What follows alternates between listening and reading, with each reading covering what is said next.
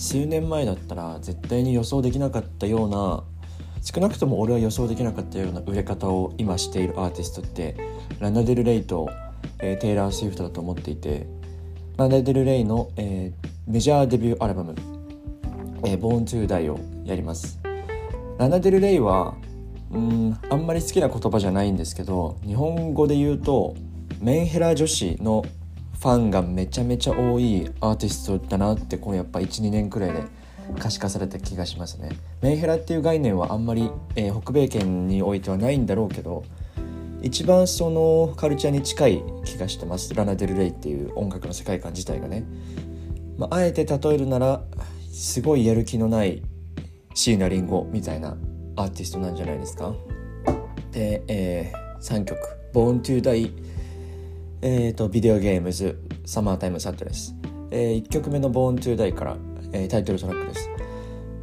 えーと、まあ、死ぬために生まれたと。死になんて訳せばいいのかわからないけど「Born to Die」で、まあ、そもそもラナデル・レイはかなりこう死生観が面白い。面白いというか、えー、ずっと死について歌う人ではあって。でえーとアメリカでは比較的少ないカトリックの信者でもあってで去年2023年に、えー、今までずっと未発表曲としてでもファンは知っていた「Say Yes to Heaven」というシングルがリリースされましたけど「Say Yes to Heaven」つまりまあ死に対して天国に対して OK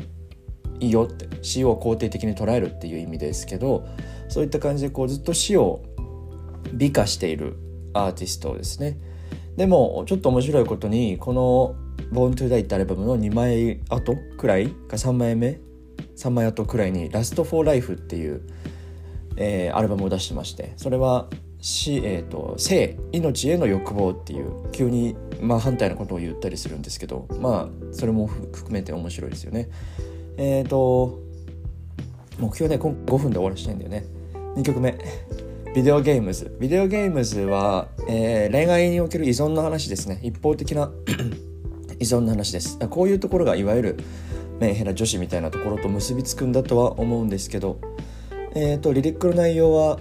彼氏はずっとビデオゲームをしていて私には興味ないみたいな。けどまあそれでも彼の元を離れられなくてこういうお互いの駆け引き自体が私にとってもビデオゲームみたいな、まあ、それはギリ楽しいから続けてしまっているっていう、えー、依存の話です。ラナデル・レイは基本、えー、ノスタルジア依存、えー、コカインもうそんなのを全部美化して歌うだけなのでなんならえっ、ー、と、えー、ハラスメントとかそういうところのそれはそれは美化はしないけど、まあ、歌うんでそういうところも、えー、なんで売れてるんだろうっていう。これがポピュラーとして通じてるのはちょっと意外なくらいですね。3曲目最後「サマータイムサッドネス」これは去年一昨年からまたバズっているので多くの人が。聴いてるんじゃないかなと思うんですけどこれミュージックビデオを見てほしいんですけど、えー、まあそれからさせるように明らかにまああの自殺ほのめかしいミュージックビデオですよね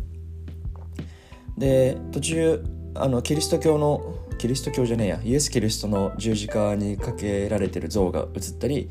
でランナ・デル・レイ本人もすっごい煙をまとってアベマリアみたいな宗教画みたいな雰囲気になってますけどあつまりまあそういうことなんですね。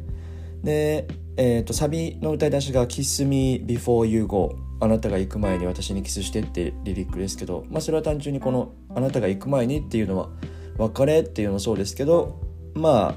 ああなたが死ぬ前にっていうそういうお互いに自殺をするのかわからないんですけど心中するのかわからないんですけどそういう、えー、のをひたすら匂わせてる曲ですね。えっ、ー、とラナデル・レイはそこからひたすらそもそもラナデル・レイ自体がこういうポップス路線を花から本当は、望んでなかった人、うん、というか俺の耳ではあんまりポップスをやってたことはないんじゃないって思うんですけど「ラスト・フォー・ライフ」2017年さっき言った「ラスト・フォー・ライフ」ってアルバムはかなり、えーと、ラップミュージックに接近してるのでそういう意味では商業的なアルバムかなと。えー、このアルバムだけに関しては思いますけどそれ以外のアルバムは基本的に、えー、まあ、大衆受けしないだろうっていう音楽をやっているのでこれが受け入れられるっていうのは不思議で不思議で今もずっとしょうがないです。